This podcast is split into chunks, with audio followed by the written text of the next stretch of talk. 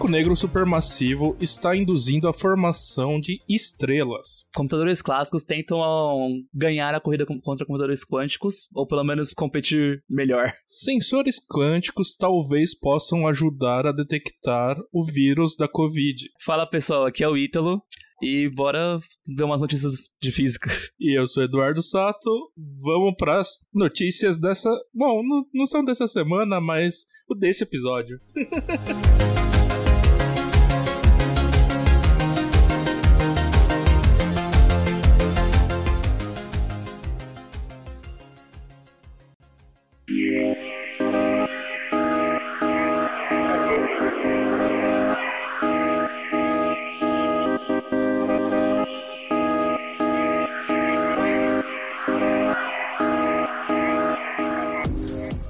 essa notícia de abertura aí que, que eu falei de buracos negros, o, o artigo mesmo é de 2022, então é algo recente e estranho, para falar a verdade. Uh, e por que estranho? O que, que eles detectaram? É, eles estavam estudando é, uma galáxia anã na constelação de Pixis e chama Renise 210. Uh, e é uma galáxia anã, né? Então, assim, a maioria das galáxias, se não todas, tem um buraco negro no centro. Mas como ela é uma galáxia que não é uma galáxia tão grande, esse buraco negro é supermassivo, mas ele não é um absurdo de grande, né? E esse buraco negro, aparentemente, ele está induzindo a formação de novas estrelas. Mas isso não é esperado. Na verdade, uh, alguns artigos recentes mostraram que buracos negros normalmente freiam a produção de estrelas em novas galáxias. Porque o que, que acontece? Uh, se vocês quiserem saber detalhes sobre formação de estrelas, eu vou comentar um pouco aqui, mas a gente tem um episódio sobre isso, tá? Chama Astrofísica Estelar.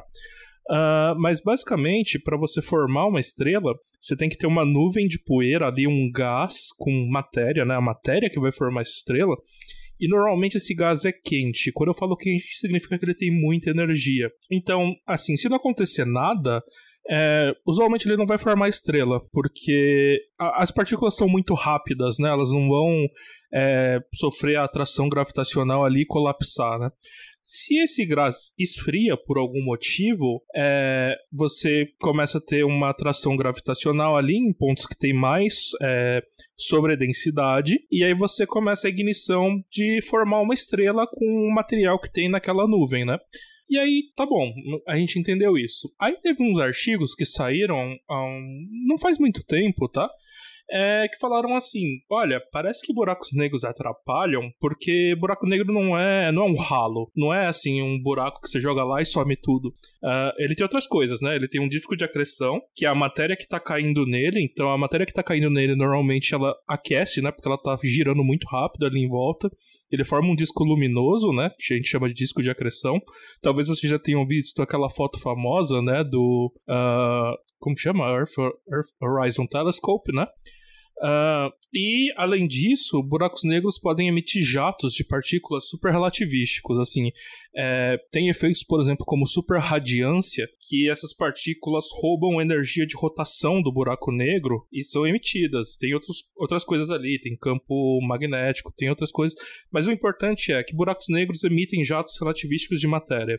Se você manda esse jato, esse jato é bem direcional, tá? Na direção de uma nuvem de, de estrelas, é, desculpa, de uma nuvem de, de poeira, né, de gás, que são onde normalmente estão os berçários estelares. Uh, bom, ali tem um gás que já está meio quente e você está excitando ele. Então você tende a frear. Se, se tendo produção de estrelas ali, essa produção freia. Eu ia comentar que quando você falou que buracos negros é, impediam um pouco, ou, na verdade dificultavam a formação de estrelas, eu pensei que era mais no sentido de que ele. É bom, é meio que isso que eu pensei que ele causava movimento, mas era no sentido de que é, ou mudava de energia, mas no sentido de que ele meio que mudava o, o, o, a trajetória desses gases, não que ele o jato dele que faz isso? É, de depende de quão distante tá esse buraco negro em relação à, à nuvem de matéria, né? Se ele estiver muito próximo ali, de repente ele pode roubar a matéria também dessa nuvem de, de matéria e aí vai ir pro buraco negro ao invés de formar estrela. Mas se ele tá um pouco mais longe, como esse jato é direcional e ultra relativístico, ele vai muito longe, assim.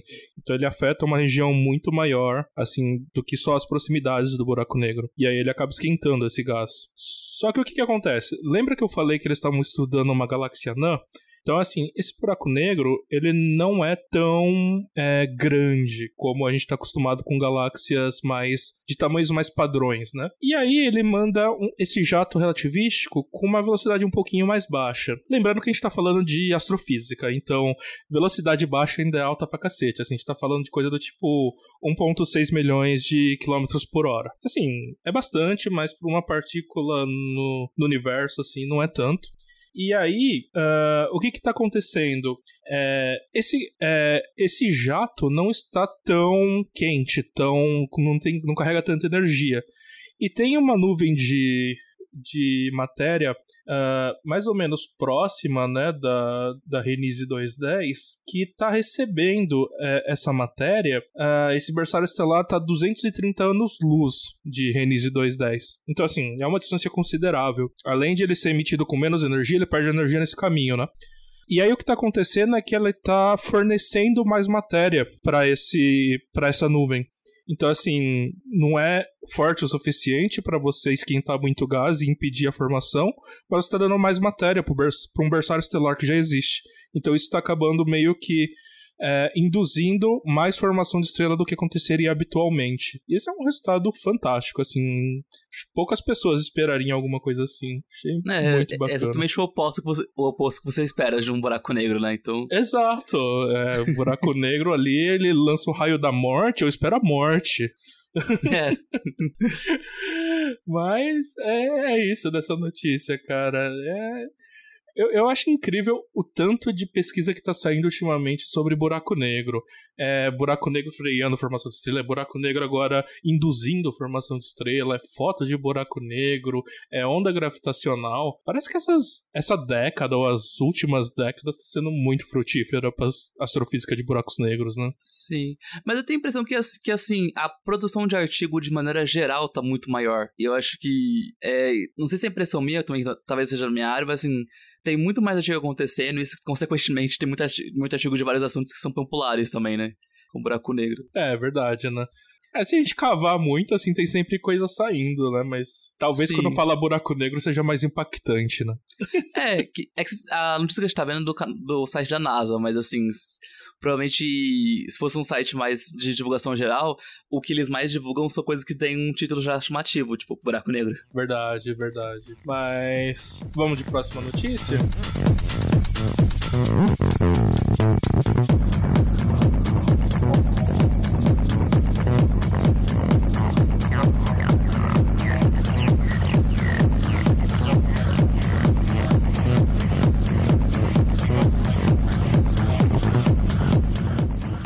Próxima notícia é: computadores clássicos estão tentando alcançar computadores quânticos na corrida pelo qual é o melhor. Mas eles de fato foram ultrapassados? Eu, bom, sim e não, né? Foi... Essa resposta é meio Schrödinger. É. Muito quântico da minha parte. Muito quântico da sua parte. É, eu, assim, já foi provado que. É, já foi mostrado que vários computadores quânticos conseguem fazer tarefas e muitas coisas que computadores clássicos não fazem, mas não é como os computadores quânticos também são de grande, têm a grande uso hoje em dia ainda. Eles foi mostrado já que eles são muito eficientes, muito bons, mas ao mesmo tempo é quase uma prova de conceito, sabe? Eles não têm uma assim, matematicamente a gente sabe que eles são, bom, primeiro diferente do que a gente chama de máquina de Turing, né, que é basicamente todo computador pode ser reduzido a uma máquina de Turing. Esses computadores tradicionais feitos de chip de silício e semicondutores, etc todos funcionam da mesma maneira. E os quânticos vão, é, assim, teoricamente, são melhores em algumas tarefas, assim, absurdamente melhores, assim, coisas que demorariam décadas, talvez demore uma semana ou até menos, né? Mas assim, teoricamente, né? Construir um computador quântico é dá trabalho. É, porque tem muitos computadores quânticos que você vê em artigos, talvez eu esteja falando bobagem, porque é uma coisa na hora que eu estou tão inserido, mas você vê que eles. Muitos artigos são provas de conceitos para assim eu tenho esse problema, resolvi nesse caso aqui específico, e se eu extrapolar para outros casos, o computador quântico supera bastante. Mas a, aí a questão é, computadores quânticos não, não estão sendo usados assim de um... É, o uso deles não está generalizado assim para várias coisas. Eles são várias provas de conceitos que mostram que realmente eles são melhores mas até não tá aquela coisa de que é, mesmo lugares muito ricos não tem um computador, usam poucos computadores quânticos. É, assim, uh, uma coisa que a gente tem que deixar claro para as pessoas que estão nos ouvindo é que programar um computador quântico de forma eficiente para que ele seja melhor que um computador clássico não é uma tarefa fácil. Tem que saber muita matemática e muita quântica. Porque se você não se aproveitar dos fenômenos quânticos para fazer esses algoritmos, você está fazendo, na verdade, um algoritmo que poderia rodar num computador clássico, convencional, num cluster aí de uma IBM, de uma universidade aqui do Brasil, sei lá, no Tupando, que é um dos maiores computadores aqui do Brasil. Uh, mas você está fazendo isso numa máquina que não é muito confiável e que tem quantos qubits? Os maiores computadores quânticos têm 100 qubits, coisa assim, né? Não sei dizer, mas eu, eu sei que, que, é, que é muito, muito pouco, assim, não é algo que é que dá para usar muito larga escala. É que também faz sentido, né? Que é muito caro conseguir fazer qubits. Como, na verdade, o, o próprio processo de você criar, é, você fazer o computador quântico é muito complexo, né? Então. Sim. É muito quântico. É, porque para você se aproveitar desses qubits, eles não podem ser construídos de forma separada. Eles têm que possuir uma característica que a gente chama de emaranhamento, né? Então você tem que manter essa característica no sistema. E assim, flutuação de temperatura pode acabar com isso, ruído pode acabar com isso. É, é um sistema muito delicado. Por isso que eles fazem é, ultra refrigeração usando hélio, eles suspendem para evitar vibração. É, você vê ali tem um sistema de suspensão, né? Então, é, às vezes você tem que fazer redundância, né? Uh, tem um conceito interessante que eles trabalham assim: existe o qubit físico, que é o qubit que você vai construir mesmo, sei lá, é um átomo com spin, é uma cavidade, é alguma coisa, assim, alguma coisa que existe. E tem o qubit lógico. O qubit lógico é o que você vai usar para programar. Porque às vezes o que você tem que fazer? Você tem que usar vários qubits físicos para construir um qubit lógico. Porque se você perder a informação de um qubit físico, talvez você tenha alguma redundância ou alguma, é, alguma estratégia para contornar esses problemas. Então esse qubit lógico é o confiável, entre aspas. Assim, a gente percebe que não é fácil trabalhar com computadores quânticos, né? É que já faz muitos anos que computadores quânticos têm aquele, aquela, aquele mote de que é o computador do futuro, que é o futuro de, da computação. É, mas ao mesmo tempo, assim, o quão no futuro também, né? Exato, e assim, que, que tarefa você quer fazer com esse computador? Não é para jogar, sei lá, qual que é o jogo do momento? Elden Ring, sei lá, é, não sei o que, que o pessoal tá jogando hoje que consome muita memória. Mas... Ah, eu não sei, eu tô, a única coisa que eu tô jogando ultimamente é Pokémon Arceus. Ah, eu queria. Uh, o último jogo que eu joguei foi New World, que eu tive que comprar memória pro meu computador, mas assim, nem esse não, não consome tanto, né? Mas de qualquer jeito, sim, você não vai jogar esses jogos num computador quântico. O computador quântico é para fazer umas tarefas muito específicas. Por exemplo, eu quero faturar números grandes. Aí você fala, ah, pra que eu quero faturar números grandes? Basicamente para quebrar a criptografia. Pra roubar Ou... banco. É, pra roubar banco. Ou, por exemplo, eu quero fazer um programa que simula o comportamento quântico de uma molécula. Cara, simular molécula é difícil pra caramba. Mas assim, se você usa efeito quântico para simular efeito quântico, facilita a vida, né? É, é quase, na verdade, um experimento direto, né? Se você tipo isso. é, e, e, inclusive é uma coisa que eu, eu não sei se a gente deixou claro, mas assim, computador quântico é um conceito mas existem várias estratégias para implementar computadores quânticos. Então, você pode tentar construir um computador usando spin e ressonância. Você pode usar é, um sistema ótico, né? É, tem uh, várias coisas polarização, né? Polarização isso, polarização fótons. do fóton. Então, você tem que olhar a especificidade. Qual que é a empresa que produziu ou qual o laboratório que construiu esse computador, né?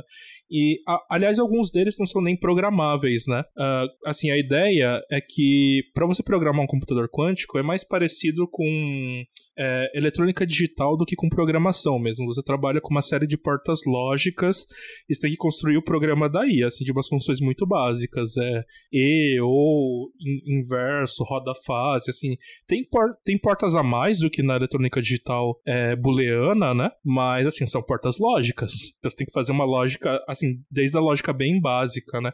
Agora tem alguns computadores que eles computadores entre aspas são máquinas quânticas, né? Que ele roda um programa. Ele é feito para uma coisa, né?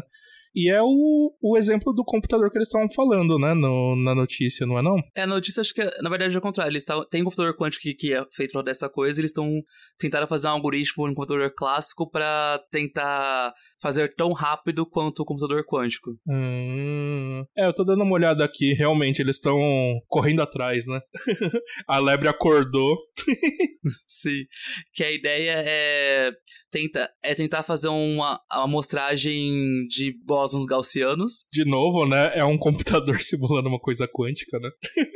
a ideia disso é uma, essa é uma distribuição de probabilidades que você está tentando mostrar, que é simular fótons que passam por um circuito óptico e a partir dos fótons passando no circuito, eles interferem um com o outro e a, depois disso eles são medidos. E isso aumenta o tempo de simulação aumenta exponencialmente com o número de fótons que você simula e o quantos mídias quer fazer também. Nossa, e em um computador clássico, é, um conversador clá clássico, é, é esperado que demore um, um milhão de anos para computar esse tipo de coisa. Mas aparentemente esse grupo, de, esse grupo de pesquisa aqui na China, na Universidade de Tecnologia e Ciência da China, conseguiu fazer um algoritmo que, em vez de rodar em um milhão de anos, é, rodaria em três meses. Em três... na verdade, em alguns meses. Então, é, mas esse, esse no computador clássico? clássico ainda. Uh, ah, então diminuiu muito, né, esse gap. Se era milhões de anos para alguns meses, só um bilhão de vezes mais rápido.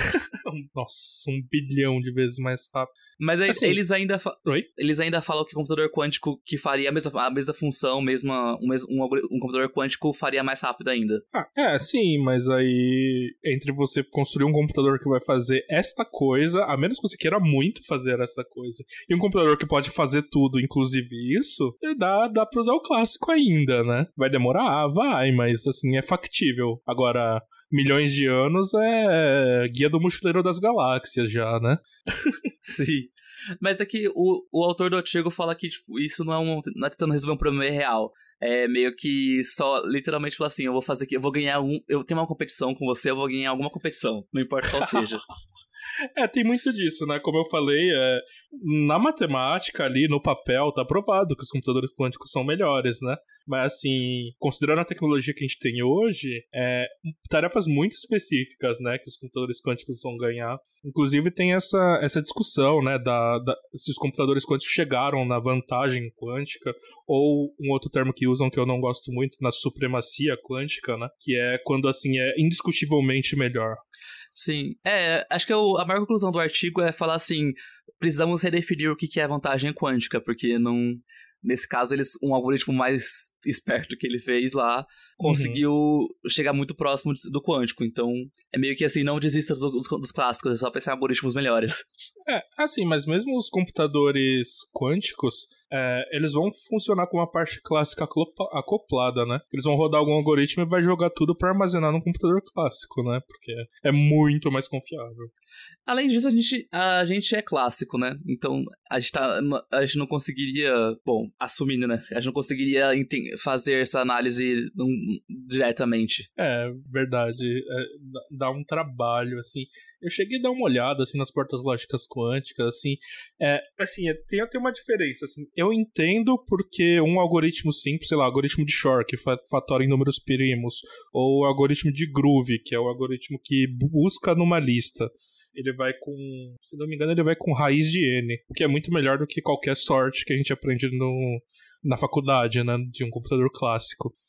Eu entendo porque esses funcionam. Agora você fala assim, cria um, cria um algoritmo quântico com essas coisas aqui que você sabe para resolver um problema. Eu não sei. Eu, sei lá, precisa de uma criatividade ou de um entendimento melhor da teoria de informação, né? É, mas é isso, gente. A corrida ainda não foi ganha. É, basicamente é isso.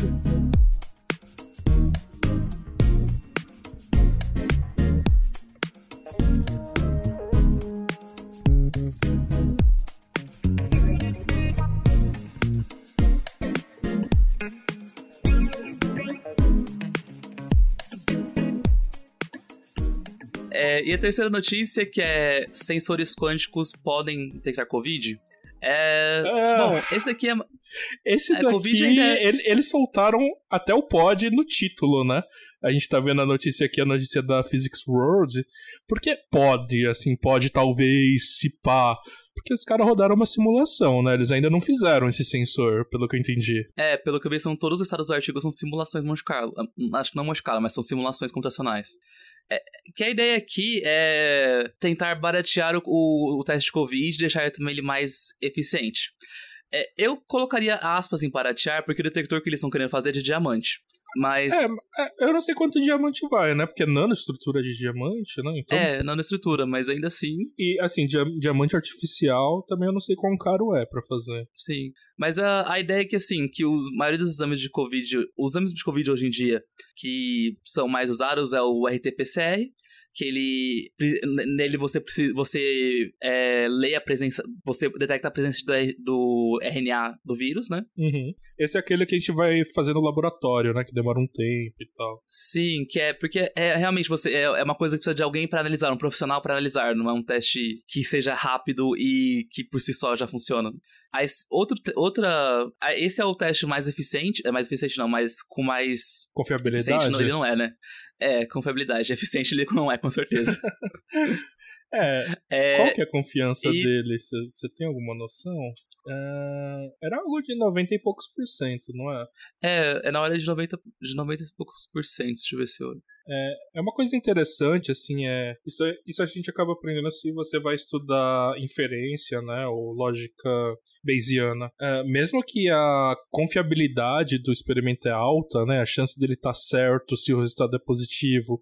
É, é alta, existe uma chance de falso positivo ou falso negativo ah, que pode ser alta. No caso desse teste, eu tô olhando aqui que ah, tem uma chance de falso negativo de 25%. Ou seja, se você se deu negativo o seu teste, ainda tem 25% de chance. Claro que isso daqui é uma média, né? Não é algo muito específico, mas assim, no caso geral, né? ah, de, de você ter Covid. E assim. Uma coisa que, que influencia muito nesse tipo de teste é qual é a, a carga viral da pessoa, né? Se ela tá muito no começo da, da, da infecção ou muito no final, a carga viral é tão baixa que talvez não seja detectada, né, por esse RT-PCR. Por isso que tem até aquelas recomendações, né, vai no terceiro dia de sintomas, não é? Sim, tem, essa me vai no terceiro dia de sintomas, e sem falar também que ele demora, aqui também esse, esse teste em específico, ele demora pelo menos três dias pra ficar pronto, né? Não, na verdade, não, ele demora, depende, na verdade, eu, pelo menos três dias é, é, é da, do, com rápido esse laboratório. Mas eu lembro que quando eu fiz o teste de PCR uma vez, ele demorou três dias. É, é que também deve estar com uma, uma demanda muito grande desses laboratórios, né? Não, acho que talvez agora nem tanto, mas eu, eu sei eu imagino que na época que tava com a o Omnicom tava demorando bem mais ainda, né? Porque tinha muito mais gente fazendo teste. É, você teve que fazer teste pra viajar? Eu tive, eu fiz uma visagem recente, mas eu pude fazer o de, o de antígeno. Hum, é, pra, pra quem nos, tá nos ouvindo, o antígeno é esse que você faz no posto de saúde ou no- na farmácia. E agora também tem esses autotestes, né, que estão vendendo nas farmácias. Sim. É, o antígeno, o método de é, recolhimento de amostra é o mesmo, né? Que é o cotonetezinho, você coloca no nariz. Horrível, fica espirrando. Nossa, é, enfia o cotonete até o final do, do cérebro. E só que a diferença é que o, o antígeno, ele é tipo um, um negocinho que parece teste de gravidez, na verdade. Aí você coloca o cotonete, você coloca o teste bem lá e ele vai, ele lê. O que o antígeno faz, ele detecta a proteína do do a proteína do vírus do covid. Então, essa é tipo, o modo de detecção e ele é um método menos confiável. Uhum. E, e esse teste novo, não sei se eu chamo já de teste novo porque ainda é só simulação, né? Mas essa proposta nova, como funciona? Essa proposta nova, ela pega um detector de um detector de diamante que tem é, nitrogênio nele, que é, é como se você, é, você pega um diamante e você coloca impurezas nele. Essas impurezas são de nitrogênio. É, é tipo uma, uma é... dopagem química, né? Deve ser alguma coisa assim. É, é, tipo uma dopagem química, que aí você, tipo, você pega dois átomos de, bom, dois átomos de carbono, né, que é o que é o diamante e um desses átomos você coloca no nitrogênio e o outro, lado, e o outro fica uma vacância. O que é uma vacância? E... Desculpa. Uma. Um espaço vazio. Ah, ok.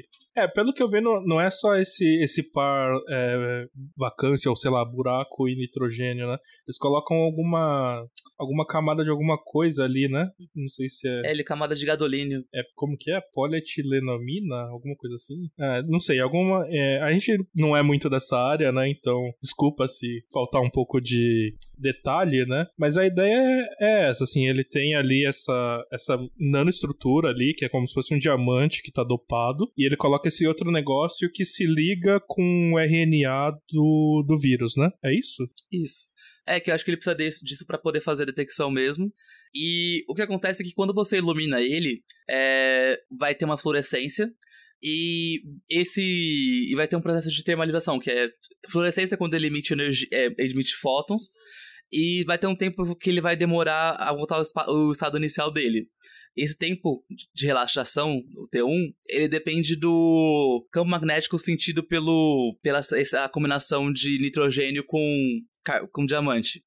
E pelo que eu entendi, a ideia é medir esse tempo e quando tem essa variação de tempo que ele mede, você consegue inferir a partir disso a presença de RNA do vírus e com isso você consegue até quantificar a, o RNA também. Quantos vírus Caraca, tem lá, qual é a carga viral. Quantos RNA? Isso é uma precisão absurda, né? É, não, no caso é quanto, é, acho que não é necessariamente quantos RNA, mas a carga viral, né, de ah, geral. entendi. É, mas assim, acredito que por ser um processo quântico, né, assim, a gente tá falando de nanoestrutura, né, deve precisar de uma carga viral muito menor, né, para dar positivo e assim ser confiável confiável, né? É, pelo que ele falou, ele, ela tem uma. O falso negativo dele, no, na simulação que ele fez, é, tem um ponto, menos de 1% o falso negativo. Uau, 1% de falso negativo é muita coisa. De 25% Mas, no... pra 1. Sim, mas assim, uh, esse é, um, é o primeiro passo, né? Que é a ideia de, de, de, você fazer qualquer coisa, né? Você faz simulação, depois você cria um protótipo. Uhum. Não dá pra você fazer tudo, começar já com protótipo, porque você tem que primeiro fazer a prova de conceito com simulação para ver se vale a pena Verdade. ter um financiamento. É, e, pra depois você e fazer. E outra coisa é que, mesmo se funcionar, a gente tem que ver se a produção desse sensor é escalável, né? Não sei quão difícil Sim. e quantos a gente consegue fazer, né? É que a ideia disso é que é um sensor que fica lá. Porque se você pensar tanto o, RT-PCR quanto o anti... Bom, o RT-PCR você precisa de um profissional para ler, né? E o antígeno você joga fora ele depois. E nesse caso, ele é um detector reutilizável. Então, ah, uau, ele não é descartável? Pelo que ele falou assim, né, não é descartável, é reutilizável.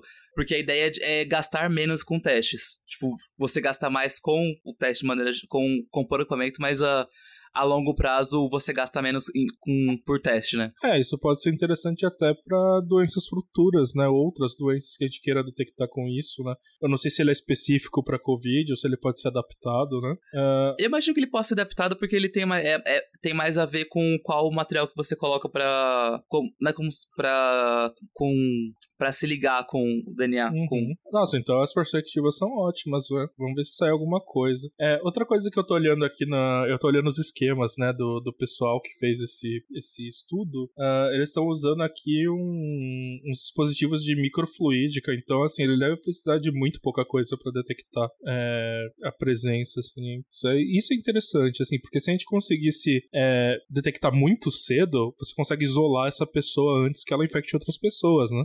E eles falam aqui que o, o dispositivo pode ser escalado para que você possa me, medir várias amostras ao mesmo tempo. Ah, possivelmente, né? Se for, se você construir uns canais de microfluídica, deve dar para fazer vários, né? Sim. É, e, e, eles mesmos falam que eles podem detectar outros tipos de, de, RNA, de RNA de vírus sem ser o SARS-CoV-2. Hum. É, aliás, eu, eu acho uma coisa que eu percebi agora é que eu acho que a gente nunca falou nada sobre microfluídica, né, no, no Physicast, porque ninguém trabalha com isso, né? Mas assim, eu já cheguei a ver um seminário ou outro. É, eles constroem dispositivos muito pequenininhos, assim, tipo uns canais, por exemplo, você consegue fazer isso com impressora 3D, assim, claro que uma especializada de laboratório, né? E aí você guia esses fluidos assim para fazer vários dispositivos, assim, você pode fazer, é muito usado para fazer sensor. E assim, o tanto de coisa que você precisa, assim, o tanto de fluido ali que você consegue guiar, como tá falando o próprio nome, é micro, sim, você precisa de muito pouco. E você consegue é, fazer muitos dispositivos num, num equipamento muito pequeno. É bastante interessante. Sim. É, o fato de você conseguir escalar e conseguir, se você conseguir separar, você pode fazer várias mãos ao mesmo tempo. Eles só não falam aqui o quão rápido seria, assim. Eu acho que não é instantâneo, mas ao mesmo tempo é, assim, o, os tempos de medida que eles falam sistema 1 que ele mede são coisas de microsegundos, mas. É, é... é mas aí você tem que preparar a amostra, né? Colher, não é, sei quando, como seria isso na, na vida real, né? é. Que em teoria também o, o RT-PCR deve ser rápido se você tem um só. Ah, é real, né?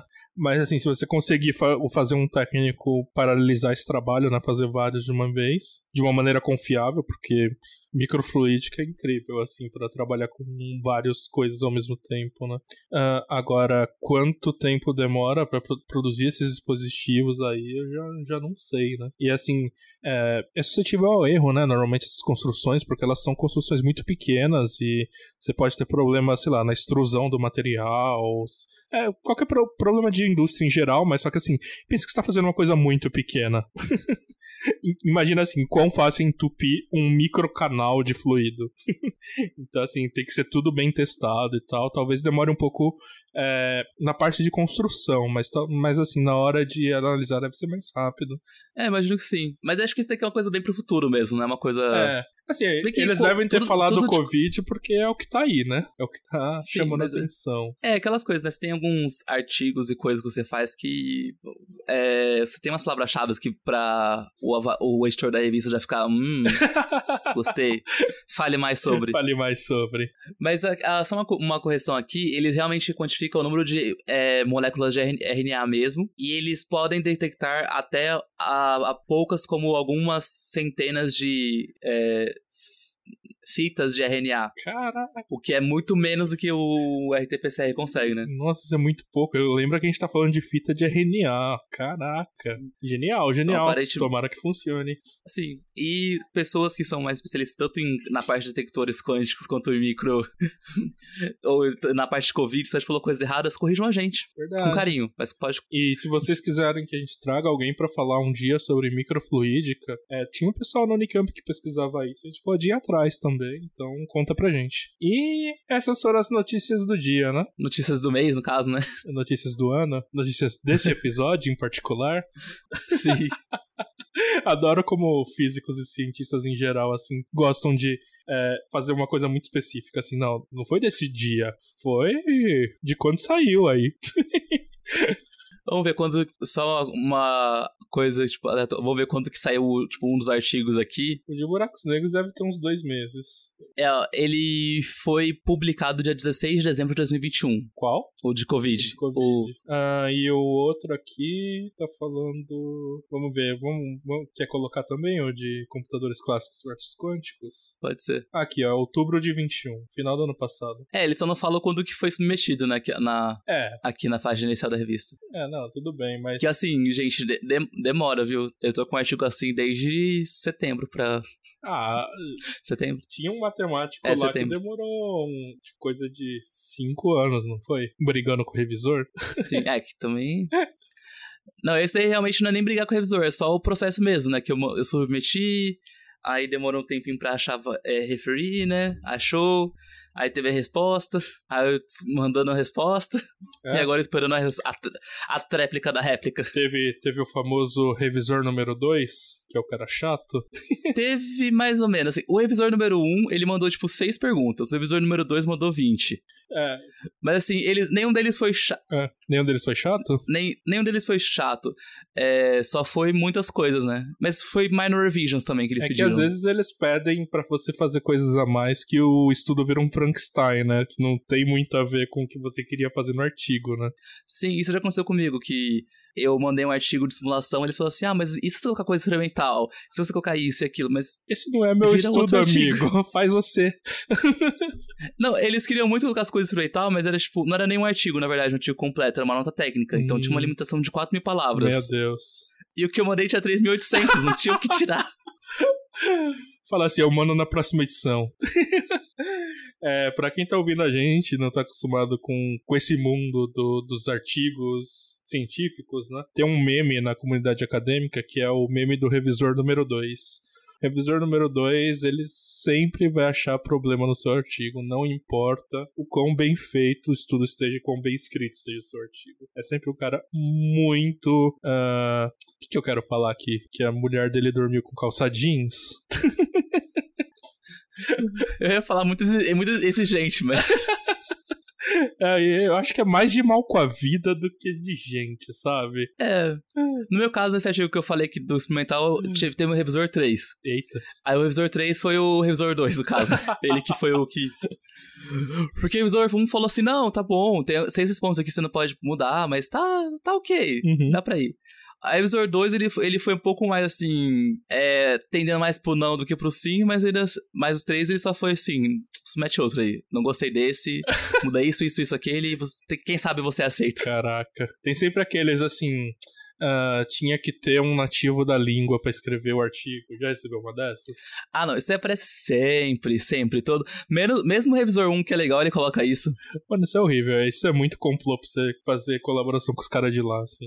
Às vezes nem tá ruim o texto. Eu acho que, não sei nem se é complô, ou se é simplesmente preconceito é, mesmo. Então. Tipo, ver um Brasil ali no, no coautor, porque é, porque a, as revistas que eu submeto, elas não são duplo cego, né? Você, é, duplo cego é quando o, o, você não sabe quem revisou você e a pessoa que revisou não sabe quem que você é, não tem seu nome no artigo.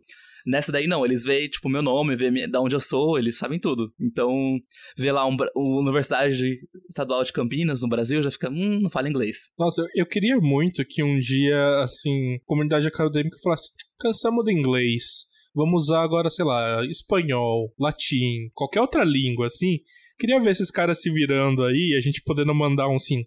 Você tinha que colocar um alguém que fala português pra escrever esse artigo, né, amigo? Tá muito bom, não.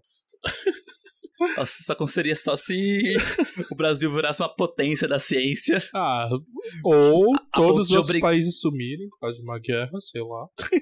Pode ser. E só o Brasil sobreviver só por algum Brasil motivo, né? sobreviver, né? porque sim. Mas, pode, amigo ah, mas podia, virou... por exemplo, sei lá, ah, não, agora a língua da ciência é chinês, tá ligado?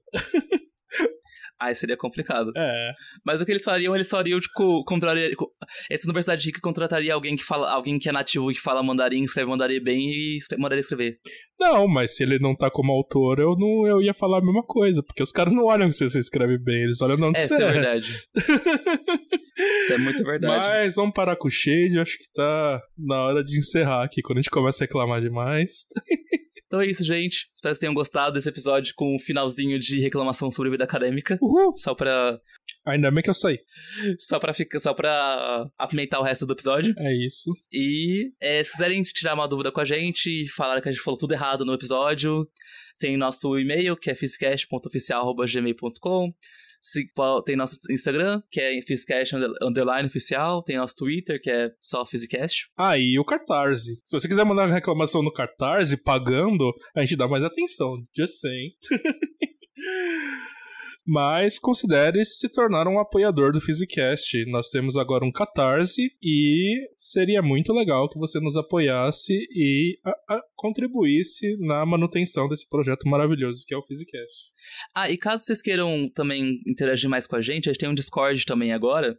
É, e ele, o link dele tá no nosso Linktree. E o nosso Linktree tá tanto na página inicial do, do Instagram quanto do Twitter. Ah, legal, então legal. Você dá uma olhada. Verdade, entra lá. De vez em quando eu entro lá, mas tá tão desertinho. Às vezes eu quero trocar uma ideia. Ah, esses dias tava uma discussão de que se entra um cara com um sobrenome Pasquini pra ver se ele era parente distante do Pedro. Uh, mais, de, mais um respo... Pedro. Um só não bom, tá mais bom, um Pasquini, não. né? Mas é isso, gente. Falou. Valeu, galera. Um abraço.